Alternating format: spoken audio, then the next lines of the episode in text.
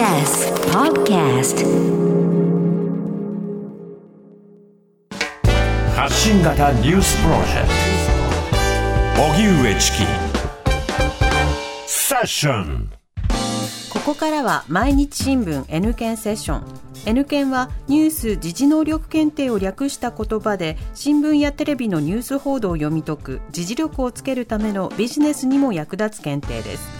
毎週月曜のこの時間はそんなニュース時事能力検定 N 検を目指す方に時事力をつけていただくため一つの時事問題に関するテーマを取り上げ解説とクイズでリスナーの皆さんと学んでいきます。それでは今日取り上げるテーマはこちらです。外国人観光客の受け入れおよそ2年ぶりに再開へ。新型コロナウイルスの感染拡大のため停止していた日本を訪れる外国人観光客の受け入れについて岸田総理は今月10日から再開すると明らかにしました。解説は TBS ラジオニュースデスクの中村久人さんです。久人さんよろしくお願いいたします。よろしくお願いします。外国人観光客の受け入れ再開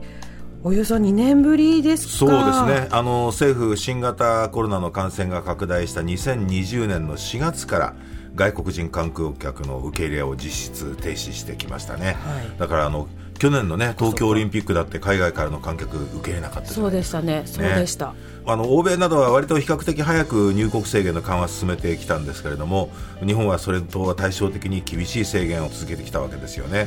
であの外国人観光客の数コロナになる前の2019年っていうのは3188万人いたんですよね、はい、で、えー、翌年2020年には411万人に落ち込んじゃったと。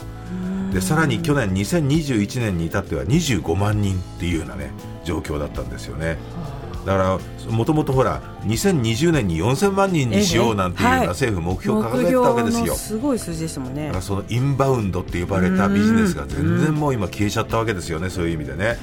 でこうそういうことで観光業界や経済界からその緩和してほしいという要望が出たこともあり政府は方針を転換したわけです。でまずは3月に、えー、留学とかビジネスでの入国解禁あの技能実習生なんかもね、はい、戻ってくるようになりました、はい。でそして今月10日からはいよいよ外国人観光客の受け入れを再開するということなわけですよね。で、えそれを前に今月1日から1日あたりの入国者数の上限1万人から2万人に倍増させました。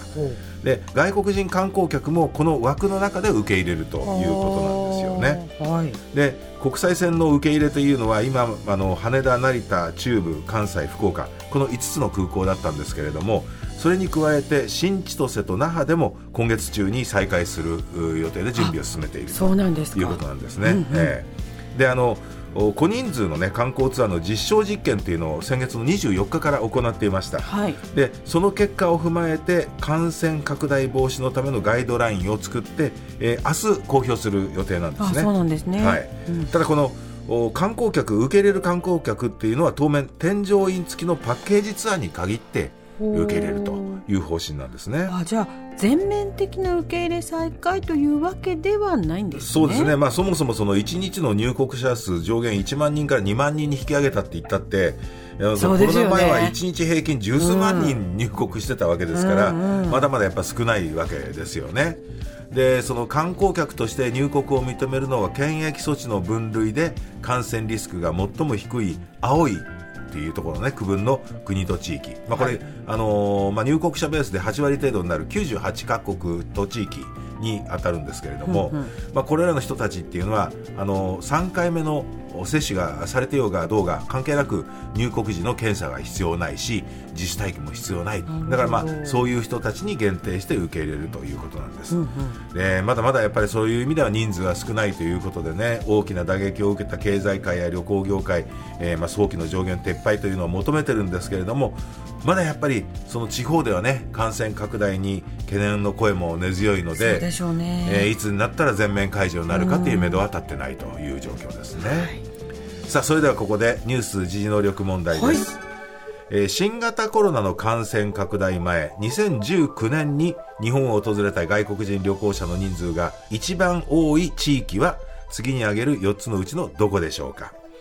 1東アジア。2東南アジア。3北アメリカ。4ヨーロッパ。さあラジオ木の目さん。どうぞ一緒に考えてみてください、シンキングタイムスタートですリスナーの皆さん一緒に考えましょう。え新型コロナの感染拡大前2019年に日本を訪れた外国人旅行者の人数が一番多い地域は次に挙げる4つのうちどこでしょうか。1東アジア。2東南アジア。3北アメリカ。4ヨーロッパ。はいシンキングタイムここで終了です、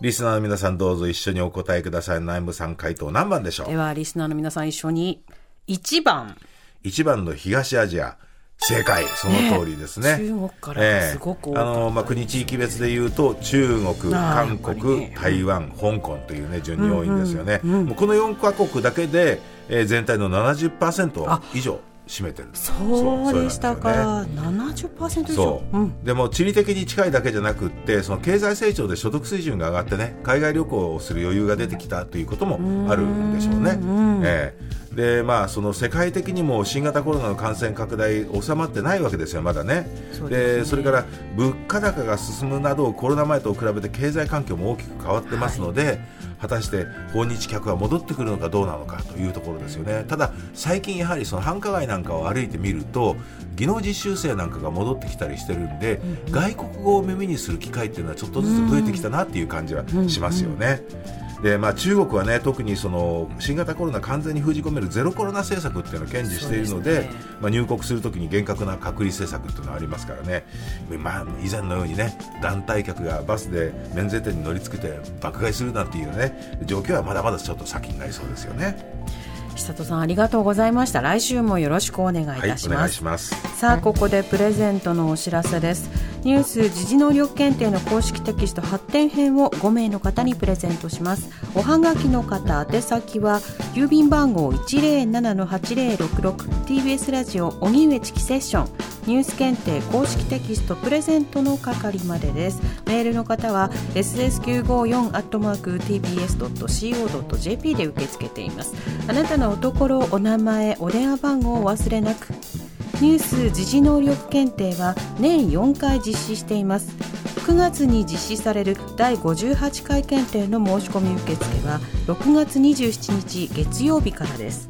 全国のテストセンターでコンピューターを使って受験する CBT 試験は9月2日金曜日3日土曜日の2日間。東京、大阪に設置する公開会場で受験するマークシート試験は9月4日日曜日にそれぞれ実施します。詳細は公式サイトをご覧ください。毎日新聞 N 検セッション。今日は外国人観光客の受け入れおよそ2年ぶりに再開へをテーマに取り上げました。荻上チキ。